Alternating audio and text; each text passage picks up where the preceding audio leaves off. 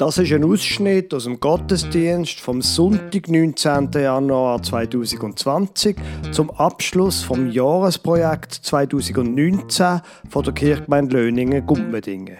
Sie hören ein Interview, wo der Lukas Huber mit dem Karl Heuberger vom Hex geführt hat. Hex ist Hilfswerk von den evangelischen Kirchen der Schweiz. Es ist um den Erfolg vom Jahresprojekt gegangen. Und dann hören Sie die Predigt vom Pfarrer Lukas Huber über Wasser und Dürrezeiten mit dem Text Jeremia 14, Vers 1 bis 9.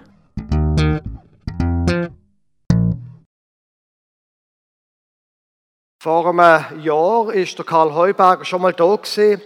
Er hat dann erzählt, um was es geht in dem Jahresprojekt und ähm, vielleicht zuerst einmal für die Leute, die jetzt nicht so vertraut sind mit dem Jahresprojekt, kannst du mal kurz sagen, um was ist es dort genau gegangen? Ja, sehr gern. Äh, es geht um die Region Koffele. Das ist eine Region rund 300 Kilometer südlich von der Hauptstadt von Äthiopien, von Addis Abeba. In der Region Kofele leben rund 25.000 Menschen. Sex ist in dieser Region seit rund zehn Jahren tätig. Ungefähr 2010 haben wir dort angefangen zu arbeiten. Und zwar mit der grossen Herausforderung, Trinkwasser für die Bevölkerung sicherzustellen. Äh, die Bevölkerung ist in den letzten Jahren, Jahrzehnten gewachsen. Es ist eine Bevölkerung sehr arm. Sie gehört zu den ärmsten im gesamten Hochland von Äthiopien. Haben kaum Zugang zu sauberem Trinkwasser. Die Frauen, Männer, Kinder haben es über weite Distanzen müssen holen und das Wasser, das sie hatten, war meistens sehr verseucht mit Krankheitserregern. Sex hat sich dann darauf eingeladen und hat angefangen, mit einer grossen Wasserversorgung zu bauen und ist in den ganzen letzten zehn Jahren präsent in der Region und jetzt in den letzten zwei Jahren in dieser Phase, wo von innen, von der Kirchengemeinde mit unterstützt worden ist, ist es darum gegangen, für weitere äh, rund 2'500 Menschen die Wasserversorgung zu vergrößern. Es ist darum gegangen, rund 10 Kilometer Wasserleitungen zu verlegen, zusammen mit der Bevölkerung. Es ist darum gegangen, sechs Wasserstellen zu bauen, wo dann die Familien aus den Dörfern das Wasser holen können. Es gibt nicht Leitungen in jedes Haus, sondern eben auch die sogenannten Wasserstellen. Und es ist aber auch darum gegangen, die Komitees, die es in jedem Dorf gibt, die sogenannten Wasserkomitees, weiter zu stärken, auszubilden, so dass sie in der Lage sind, die Wasserversorgung selber zu betreuen, äh, die, sagen wir, die, den Unterhalt sicherzustellen, die Verbindungen zu den Gemeindebehörden sicherzustellen und die Leute kontinuierlich aus- und weiterzubilden für den Umgang mit dem Wasser, äh, damit es super bleibt. Äh, das, um das Projekt in den letzten zwei Jahren ist es gegangen, wo von Ihnen, von der Kirchengemeinde, äh, tagkräftig unterstützt worden ist. Jetzt, ich habe immer gesagt, es geht wie eine Art, bei dem, was wir jetzt machen in dem letzten Jahr, geht es darum, dass wir eine Art ähm, uns selber unab also un überflüssig machen, so muss ich sagen, dass quasi in Zukunft dann die Leute vor Ort selber können organisieren, unterhalten auch und nicht mehr abhängig sind von ausländischem Geld. Ist das Ziel in dem Fall erreicht worden? Ja, das ist unser oberstes Ziel auch vom HEX in all unserer Tätigkeit, einfach die Bevölkerung, die lokale Organisation zu befähigen, äh, eigenständig zu schaffen und uns überflüssig zu machen. Das, würde ich meinen, äh, ist in dem Projekt erreicht worden, jetzt in der Phase der letzten zwei Jahre. Äh, die Menschen, die zusätzlichen 2'500 Menschen haben Zugang zu Wasser, sind in der Lage, das selber zu bewirtschaften, selber zu betreuen, den Unterhalt von dem Wasser, von der Wasserversorgung selber, äh, selber dafür aufzukommen, also von dort her finde ich es eigentlich ein bisschen ein exemplarisch, exemplarisches Projekt. Das läuft nicht immer so gut. Es gibt manchmal auch Projekte, wo es schwieriger ist. Aber da sind wir sehr, sehr zufrieden, wie es gelaufen ist. Nicht zuletzt dank der Bevölkerung selber, die tagkräftig eben geschafft hat, tagkräftig sich für die Ziele eingesetzt hat, weil es geht um ihre Zukunft, um, ihre, um, ihre sicher, um ihren sicheren Zugang zu Wasser. Das ist ja super.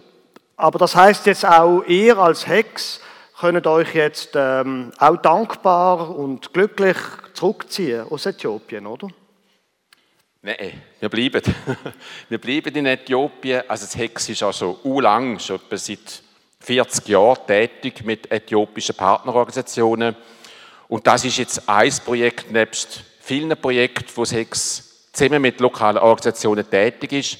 Wir sind auch froh, dass wir das Projekt haben können finanzieren, dank Ihnen und anderen Kirchengemeinden, anderen Spenderinnen und Spenderinnen. Aber das Hex schafft sogar auch weiter, jetzt in Koffele, in der Region, jetzt einfach im Rahmen von einem neuen Projekt, von einer neuen Phase. Und zwar werden wir jetzt in den nächsten zwei Jahren mit den Schulen in der Region zusammenarbeiten.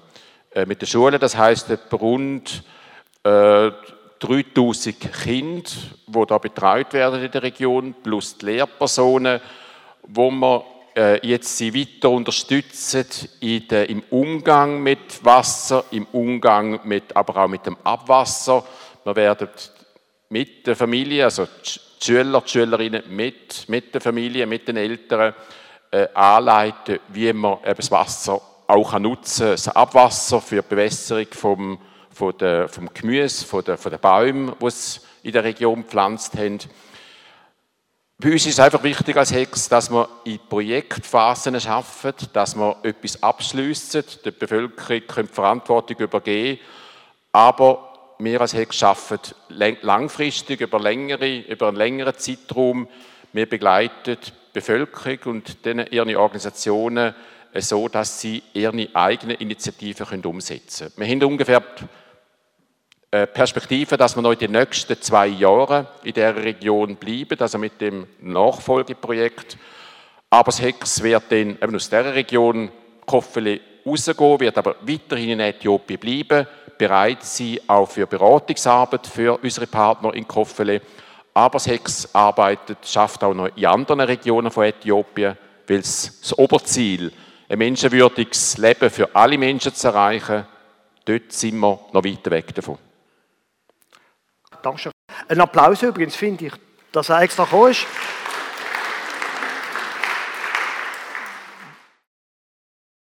Unser Beitrag übrigens, falls Sie das interessiert, ähm, diesem abgeschlossenen Projekt, das Zielsumme war 15.000 Franken und zusammengekommen bis jetzt, bis heute sind 15.700 Franken. Das heißt, wir haben auch unser eigenes Ziel erfüllt. Das finde ich sehr erfreulich, dass wir bis jetzt sogar mehr als das haben können sammeln, wo wir uns vorgenommen haben. Liebe gemeint, das, was wir uns vorgenommen haben, das haben wir erreicht. Nicht nur wir als Kirchgemeinde, auch als Hex, was die Absicht war von diesem Projekt, ist erreicht worden. Das ist ein Grund zur Freude. Und eigentlich müssten wir jetzt ein bisschen Champis bringen und anstoßen auf das. Wir haben unser Ziel erreicht. Ist das nicht großartig? Ich selber gehöre zu den Menschen, wo gern Ziel setzt und auch erreicht. Und mindestens bei mir löst das auch Glücksgefühl aus. Ich nehme mir etwas vor, komme dort an und das ist großartig. Jetzt manche Menschen, die reden dann in diesem Zusammenhang davon, auch, auch davon, dass sie stolz sind auf sich, dass sie etwas erreicht haben. Ich selber habe mit dem Wort immer ein bisschen Mühe. Weil ich denke, oft, wenn wir ganz, ganz ehrlich sind, hängt es ja nicht einfach nur so ein bisschen an uns oder so. Und manchmal tun wir uns auch ein bisschen vielleicht überschätzen, was wir denn machen können. Und es gibt viele Leute, die ja dann gerne auf sich zeigen, wenn es um Erfolg zu feiern geht und auf andere, wenn irgendetwas nicht gut geht. Ich hoffe, Sie gehören nicht zu diesen Menschen. Ich glaube, das bessere Gefühl für das ist das Gefühl von der Dankbarkeit. Dass wir hier haben können Teil sein auch von etwas, das noch geführt hat. Weil was der Karl Heuberger sehr diskret nicht gesagt hat, ist, dass unsere 15.000 Franken natürlich ein Teil war von dem Projekt, dass aber nebendran auch noch andere Leute gespendet haben. Nur mit unserem Geld hat das nicht können erfüllt werden. Wir sind umgekehrt eingebunden in etwas Größeres.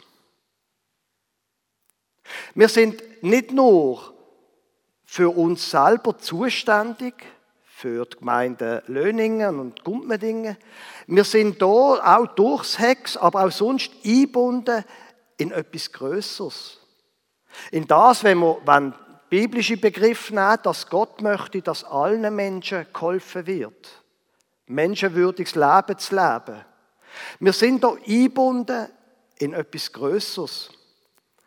Und dass wir dort eingebunden sind in etwas Größeres, glaube ich, ist auch ein Grund zur Dankbarkeit und gleichzeitig auch ein Grund zum immer wieder dran denken. Wir sind nicht nur für uns selber zuständig, sondern es geht noch ein bisschen darüber aus. Das ist übrigens etwas, was ich in der Jugendarbeit allen Gruppen immer und immer wieder sage oder muss sagen. Schaut, ihr schafft in eurem Bereich, was auch immer das ist, und ihr habt die volle Verantwortung, das nimmt euch niemand ab. Aber die Welt hört nicht dort auf.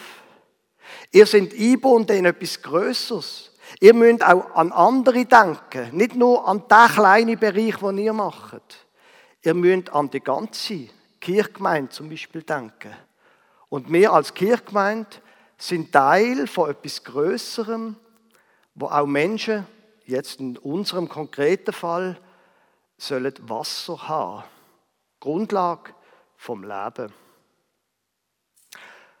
Jetzt das, dass wir etwas erreicht haben, dass wir Menschen helfen können, ist etwas Tolles. Interessanterweise ist für den heutigen Sonntag ein Predigtext vorgeschlagen, wo es auch um Wasser geht. Allerdings ähm, setzt der Text, jetzt, wenn wir uns das Jahresprojekt anschauen, viel weiter vorne an. Ich lese Ihnen einmal den Text vor. Jeremia 14, die ersten neun Vers. Dies ist das Wort, das der Herr zu Jeremia sagte über die große Dürre. Juda liegt jämmerlich da, seine Städte verschmachten, sie sinken trauernd zu Boden und Jerusalems Wehklage steigt empor. Die Großen schicken ihre Diener nach Wasser, aber wenn sie zum Brunnen kommen, finden sie kein Wasser und bringen ihre Gefäße leer zurück. Sie sind traurig und betrübt und verhüllen ihre Häupter. Die Erde ist rissig weil es nicht regnet auf das Land. Darum sind die Ackerleute traurig und verhüllen ihre Häupter. Selbst die Hirschkühe, die auf dem Welt werfen, verlassen die Jungen, weil kein Gras wächst.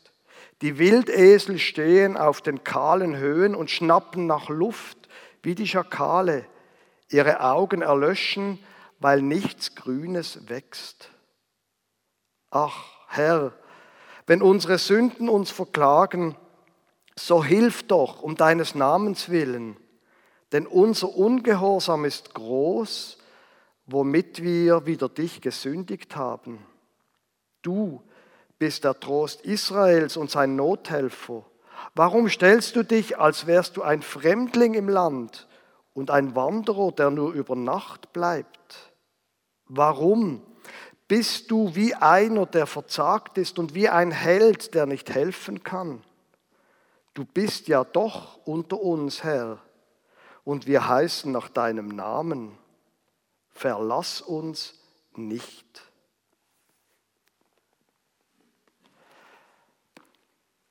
In einem gescheiten Buch, das ich konsultiert habe zum Vorbereiten von dieser Predigt, ist die Rede davon, dass der Abschnitt aus dem Jeremia-Buch ein Dürregedicht sei.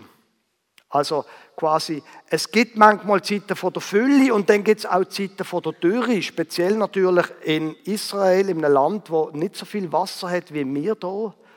Und in, für die Zeiten von der Dürre ist das Gedicht geschrieben. Jetzt Dürre gibt es natürlich im physischen Sinn.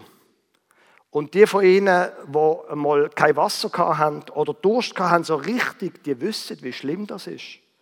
Dürre gibt es aber auch, oder dürre Zeiten gibt es auch in unserem Leben sonst. Zeiten, wo wie eine Art eben alles dürr wird, wo man nicht sieht, wie es vorwärts geht. Zeiten, wo alle Fülle weg ist, wo man abgeschnitten ist von, von der Fülle, vom Schönen, vom Guten. Zeiten im Leben gibt es, wo dürre Zeiten sind. Das gehört einfach zum Leben. Und in diesen Zeiten, speziell wenn eine Katastrophe über jemanden oder über eine Familie eingebrochen ist, dann gibt es wie eine Art, eigentlich immer zwei Fragen. Und die beiden Fragen, es ist kein Zufall, die kommen auch hier in diesem Text. Das erste ist, warum trifft mir jetzt die Dürre oder die Katastrophe? Warum nur trifft mich das jetzt? Und vielleicht muss ich dazu etwas sagen. Es gibt Menschen, die behaupten, du bist selber für die Schicksal verantwortlich. Du bist allein verantwortlich dafür, dass es dir gut geht. Und wenn es dir nicht gut geht, dann bist du auch schuld. Bitte glauben Sie diesen Menschen nicht. Es ist nämlich auf beide Seiten falsch. Wir sind nicht so toll, wie wir das manchmal wären. Und wenn es uns gut geht, ist es nicht immer einfach nur unser Verdienst.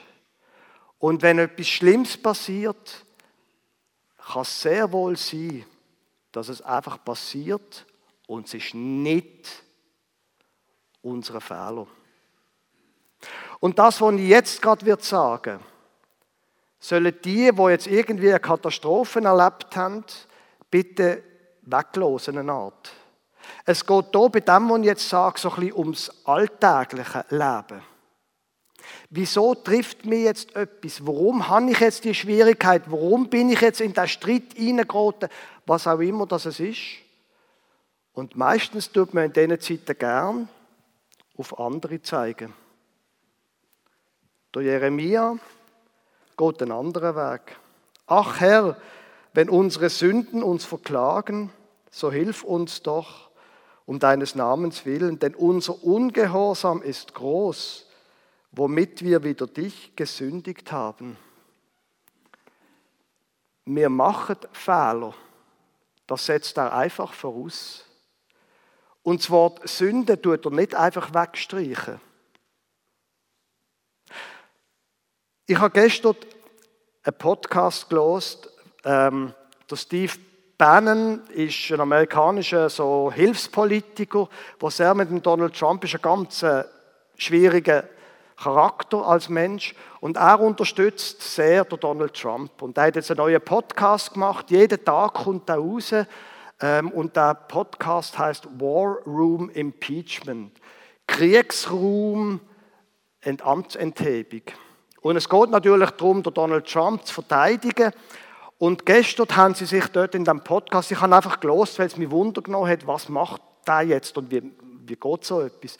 Und sie tun sich wahnsinnig lang, in dem, einfach in der gestrigen Episode, darüber auslassen, dass Nancy Pelosi, quasi die Gegenspielerin von Donald Trump, soll gelogen haben. Ich kann es nicht beurteilen, ich bin da nicht dabei gewesen, ich habe es auch nicht so genau verfolgt. Auf jeden Fall, wie schlimm das ist. Sie hat gelogen und sie hat das ganze Volk belogen und betrogen und wir müssen jetzt auch des Amtes entheben.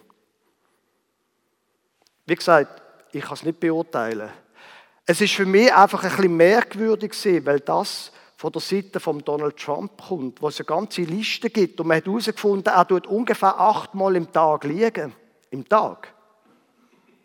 Und der Steve Bannon selber ist jetzt wirklich kein Ausbund von Wahrhaftigkeit. Jetzt, ich wollte nicht Politik machen. Es hat mich einfach sehr, sehr an das erinnert, wo wir als Kinder schon immer gesagt haben. Ich nicht, aber er auch. Und so kann man natürlich leben. In der Politik kann man sehr gut offensichtlich davon leben. Die Frage ist einfach, und ich wollte jetzt nicht Politik machen, betreiben. Die Frage ist einfach, ist das ein sinnvolles Lebenskonzept? Der Jeremia sagt, ach Herr, wenn unsere Sünden uns verklagen, so hilf doch um deines Namens willen, denn unser Ungehorsam ist groß, womit wir wieder dich gesündigt haben. Ich glaube, es ist eine gute Lebensschule, wenn wir in dem Moment auch, wo wir Schwierigkeiten antreffen, zum Beispiel, wenn wir irgendwie in einen Streit geraten, dass wir zuerst einmal in den Spiegel schauen. Dass wir zuerst einmal überlegen, was ist jetzt mein Teil an dem Streit gesehen oder mein Teil an dem, was jetzt passiert ist.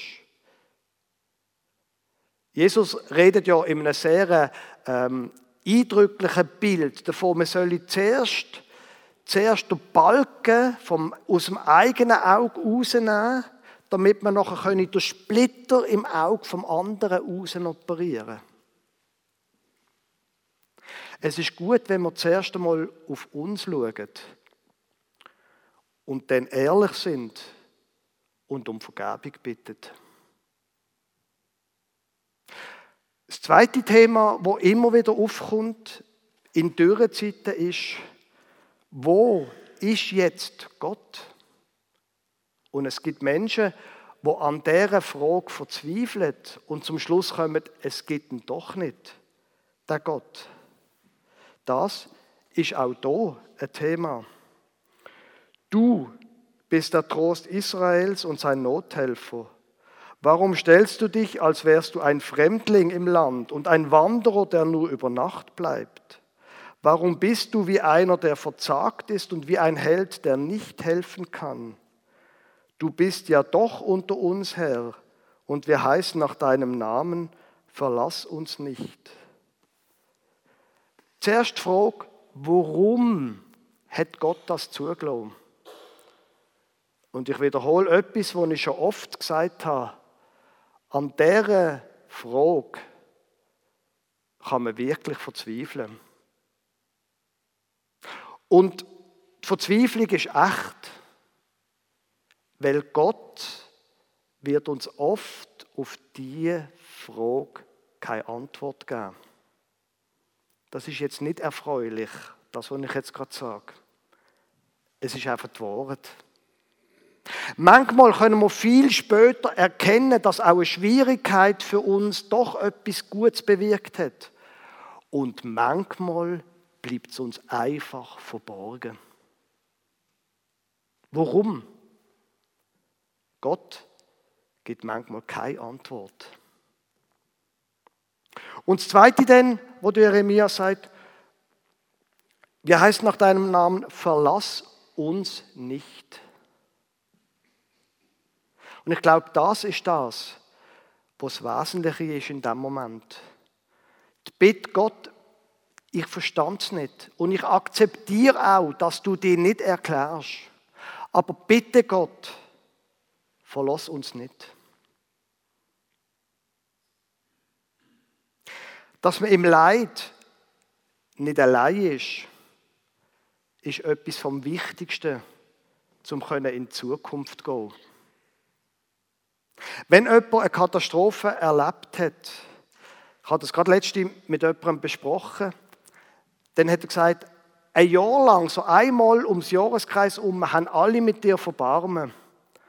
Und nachher sagen sie, ja, aber jetzt sollst du doch langsam. Und manchmal geht das einfach nicht. Und wenn dort Rede ist, Gott verlass uns nicht, dann ist das ein Bitte an Gott. Aber wir als christliche Gemeinschaft, als Kirchgemeinde, wir sind eingenommen in das, was Gott will. Wir sind eingenommen, wie wir es vorher davon haben, in das, dass Gott will, dass allen Menschen geholfen wird. Wir sind aber auch in das eingenommen, eingenommen verlass uns nicht. Auch nach zwei Jahren oder nach drei Jahren. Unsere Aufgabe ist es, Menschen nicht allein zu lassen. Auch wenn die gleiche Geschichte nochmal kommt. Das ist übrigens auch der Grund, warum dort auf ihrer linken Seite ist immer noch das wie eine Art Leitbild, wo sich der Kirchenstand gegeben hat, Beziehungen bauen. Wir leben als Menschen von Beziehungen, speziell in Dürrezeiten. Und darum, mein Bitte an Sie, bleiben Sie dran. Egal natürlich, ob das jetzt ein Mitglied ist von unserer Kirchgemeinde oder ob Sie einfach sonst jemanden kennen, der leidet. Bleiben Sie dran an diesen Beziehungen. Verlass uns nicht und ich werde dich auch nicht verloren. Jetzt ist der Text geht weiter im Jeremia-Buch. Es ist einfach jetzt der Perikopentext, der hier aufhört. Darum höre ich auch mit dem Text auf. Wenn man aber weiterliest, dann merkt man, es geht auch noch weiter über die Klage aus. Und die von Ihnen, die schon einmal Dürrezeiten erlebt haben und sie überwunden haben, die können jetzt zurückschauen und sagen, doch, es ist wahr. Es ist dann auch wieder einmal anders gekommen. Und Gott hat mir auch wieder einmal andere Zeiten gegeben. Zeiten von der Fülle. Zeiten von der Dankbarkeit, wo auch ich tätig sein und etwas beitragen wo ich nicht nur einfach wie erschlagen in einer Dürrezeit, wie es das schön geheißen hat im ersten Teil vom Text, einfach nur erschlagen sein und nichts können tun, sondern es sind dann wieder andere Zeiten gekommen. Und das soll, ich weiß es, auch das kann man als billigen Trost brauchen. Ich meine es nicht so. Aber der Gott von der Bibel, der geht weiter über einen einzelnen Predigtext raus. Und er hilft. Immer noch manchmal geht es lang, bis man es merkt. Aber er hilft und er gibt uns wieder Zeiten von der Fülle. Und darum kann ich bei denen, die von Ihnen, die vielleicht jetzt gerade in einer schwierigen Situation sind, in der Dürrezeit, bleiben Sie dran. Gott ist da. Er ist jetzt da. Er ist sogar dann da, wenn man nicht spürt. Und wenn die Bibel recht hat, führt Gott uns am Schluss auch wieder raus. In Zeiten von der Fülle, in Zeiten von der Wirksamkeit, in Zeiten, wo wir beitragen können, dass es anderen Menschen gut geht. Und wo wir am Schluss, wie wir das heute können tun im Rahmen des Jahresprojekts, zu Zeiten, wo wir einfach können dankbar sein für das, was entstanden ist. Amen.